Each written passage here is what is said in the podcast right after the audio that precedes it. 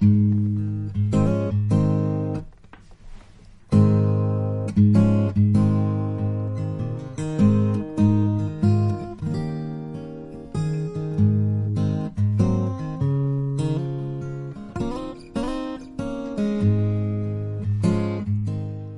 位好，这里是 One，我是慧莹。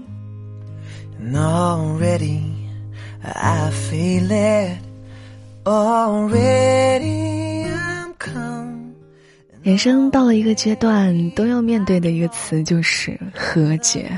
这个原本好像多用于法律的术语之前，可以加上很多的前缀哈，和自己和解，和过去和解。到了现在，互联网上什么和容貌和解、和素颜和解，好像所有人都有要和解的东西。当这个词被用的泛滥的时候，你再听到放下、和解、释然这样的词，好像听起来是很容易的事情。我开始认真的思考“和解”这个词背后意味着什么。它不是三言两语。可以说得清楚的。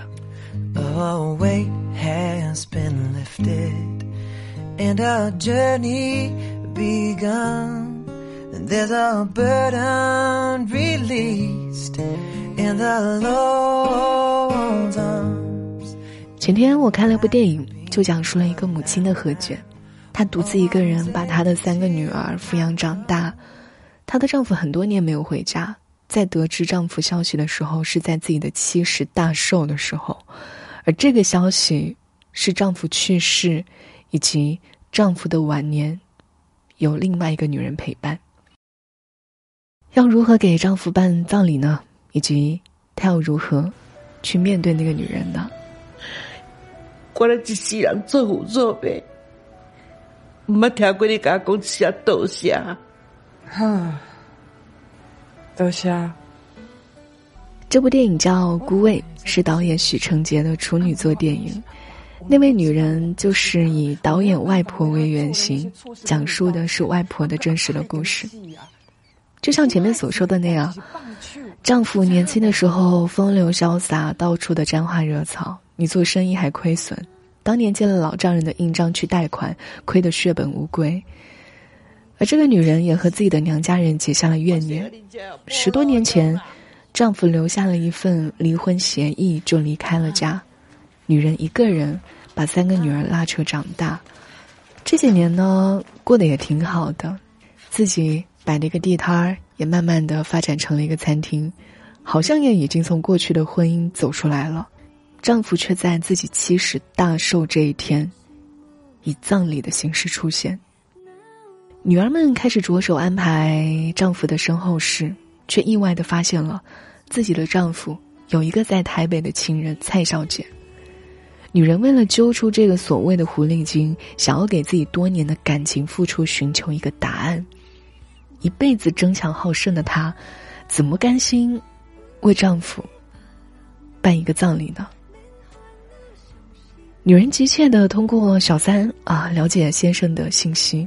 就像是弥补这二十年与丈夫的失联。对于女人来说，虽然两个人二十多年没有联系了，但自己还是他的妻子。离婚协议没有签署就不算离婚。就像女人她一辈子专心做虾卷这一道孤味一样，在她的传统意识里，人一辈子就是跟一个人。最后，女人在妈祖庙见到了前来烧香的蔡小姐。从蔡小姐的口中，她得知了丈夫对她的愧疚。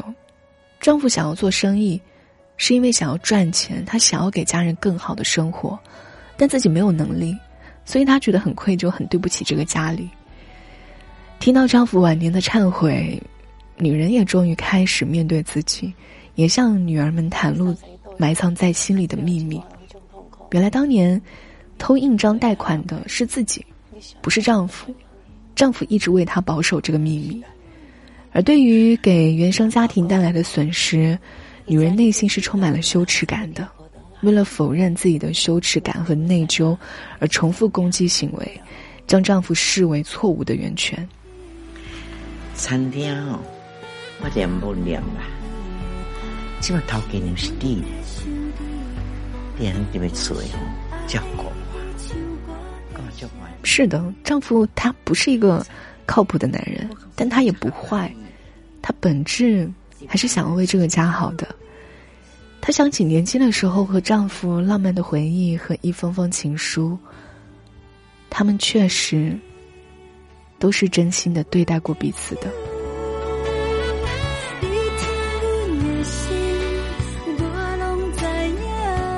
想清楚这个事情之后，女人渐渐懂得了放下和和解。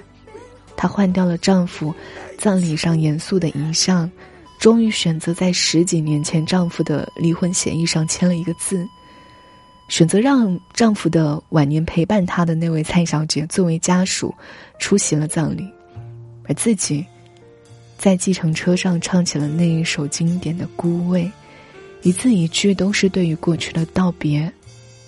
和对于青春的缅怀。青春的美酸甘甜，好听的歌免歌词，香药一嘴饮落去，免惊心伤悲。无眠的暗暝可稀微，愈想人怨愈走离，无伊何必对应？是月亮在阮的心，我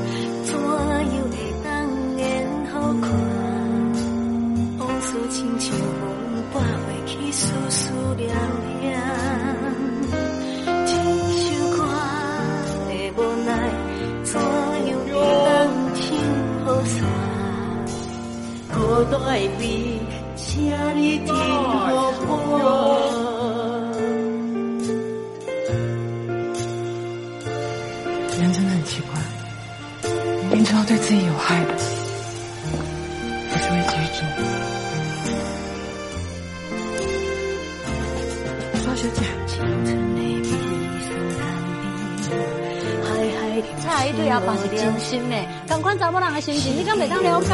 根本就什么都不知道，人家跟我相信。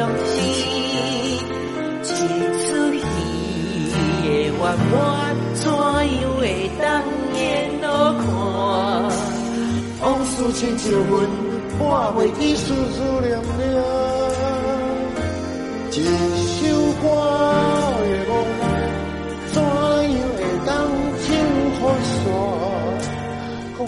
生活并非是非黑即白的，一个人也是，他不是完全坏的。他的坏有他更深层次的原因，是他的苦衷也好，还是他的性格缺陷也好。不谅解、不原谅。伤害的可能并非是别人，而是自己。放下身段，放下固执，放过自己。很喜欢这一首《孤味》，歌里面唱：“青春的味酸甘甜，海海人生无聊时。”人生海海是一句闽南语，形容人生复杂多变，但又不止的意思。像大海一样宽广，教人好好的活，而不是去死。作家麦家有一本小说，就叫做《人生海海》，是麦家历经了八年之后写的作品。他说，这是一本写给父辈的、写给自己和故乡的书。这本小说的故事就是围绕一个很离奇的上校展开，哈，以一个十多岁的小孩的视角，以及村中一些其他人的对话的口述。步步的设置一些悬念，吸引着你读下去，去解开谜团，去寻找真相。就是讲这个上校原本是一个战功赫赫的人啊，风光无限，最后呢遭人迫害，从巅峰坠入了泥潭。他被时代的洪流裹挟着，涌入了人生的苦海。这本书很有名，就不多做介绍了。但你知道吗？这本是卖家与父亲的和解之书。麦家的少年时期，由于家人的原因，使他被人歧视、被侮辱。有一次呢，同学骂他的父亲是一个反革命。为了父亲的尊严，麦家就气得守在这个同学的家门口，打算真跟跟这个同学打一架。他的父亲呢，那个时候就不问青红皂白，就当场打了他。这件事情是伤害了他的心，从此，他就不再跟他的父亲说话了。麦家十七岁的时候离家上学工作，即使是在麦家成为一名杰出的小说家之后，他也一直在有意识的回避自己的家乡。父亲曾经多次寄钱和机票给他，让他回家，他都没有回，因为那里给了他太多痛苦的回忆。一直到麦家的父亲得了老年痴呆，他才回到家乡。但是父亲已经不认得他了，这个让他非常的悲痛。父亲的离世彻底击垮了他。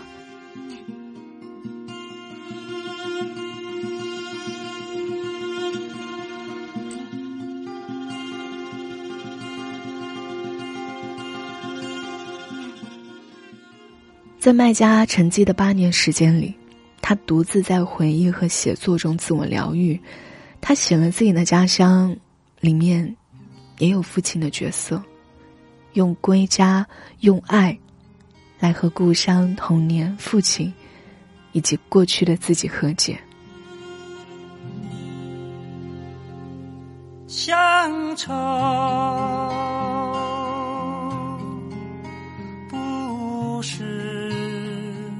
在别后才涌起的吗？乡愁不是在别后才涌起的吗？而我依旧踏在乡的土地上，情绪。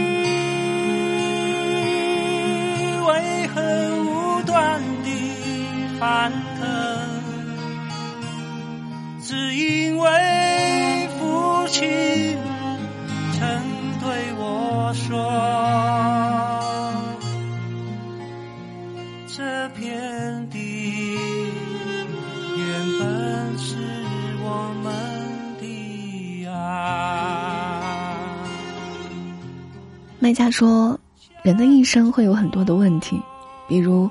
原生家庭的问题、性格的问题等等，但其实到最后，生命当中所有的问题都会变成你的财富，它是有两面性的。现在的卖家说：“谈起家乡，我没有愁，只有念，只有爱。放下过去，放下仇恨，放下执念，才能够开始新生，才能与世界和解。”这个让我想到了北野武，他也是出了名的和他的家人的关系不好。他出生在一个非常普通的家庭，母亲呢很勤劳又现实，白天在建筑工地打零工，晚上就接一点零碎活补贴家用。家庭的方方面面全部都是靠母亲操持着。在这样的生活当中，母亲只能是成为一个非常强势的女人，所以她跟她妈妈的关系特别不好。而父亲是一个手工匠。性情粗暴，酷爱赌博，每一天在工地、酒馆、家之间三点一线之间轮转。从小到大，北野武和他的父亲从来没有什么交流。在漫长的岁月里，这对父子的关系是非常疏离而冷漠的。在书里，北野武有写下对于父亲的印象，他说：“他平时是一个胆小如鼠之辈。”可是每天晚上醉醺醺的回到家之后，都会对老妈挥拳头。他每天都认认真真的干活，但是我想他挣的那点钱，基本上都被他贡献给酒馆了。而当随着北野武的阅历增长，也随着人的角色的变化，一个人对于生活，会产生很多新的领悟。他的父亲去世之后。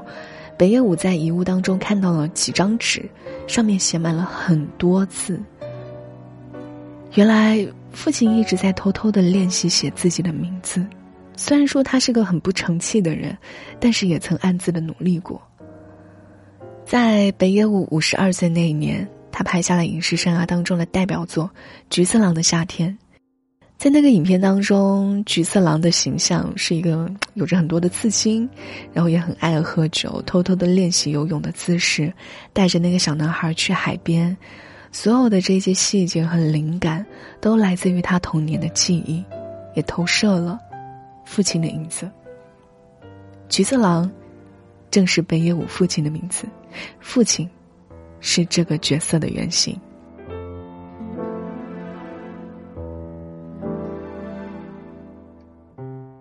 北野武说：“我生前好像没有和他有说过话的记忆，可是现在回想起来，他真的有点寂寞啊。这一次的电影主题，有一点像扫墓孝亲的感觉，这也算是供养吧。他通过电影对童年的自己进行了治愈，也用艺术的方式和心中的父亲握手言和，也是与过去的自己拥抱。也正像北野武说过的一段话。”他说：“我们终有一天要学会和自己和这个世界达成和解，无论它在你看来美丽或丑陋。”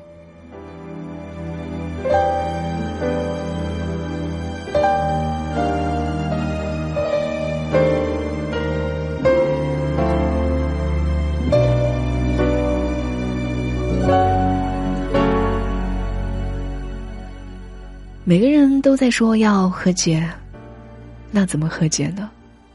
孤味里的那个母亲，到七十岁才彻底的放下那段婚姻。麦家和北野武也是在父亲过世之后才正视自己的童年。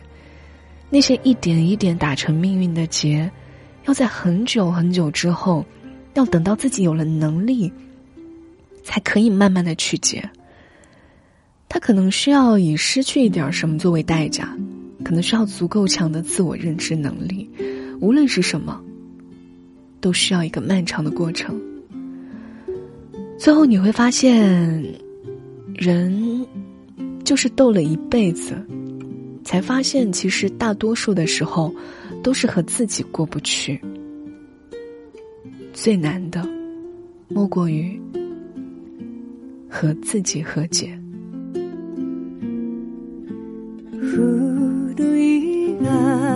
番をめくりありがとうってつぶやいた。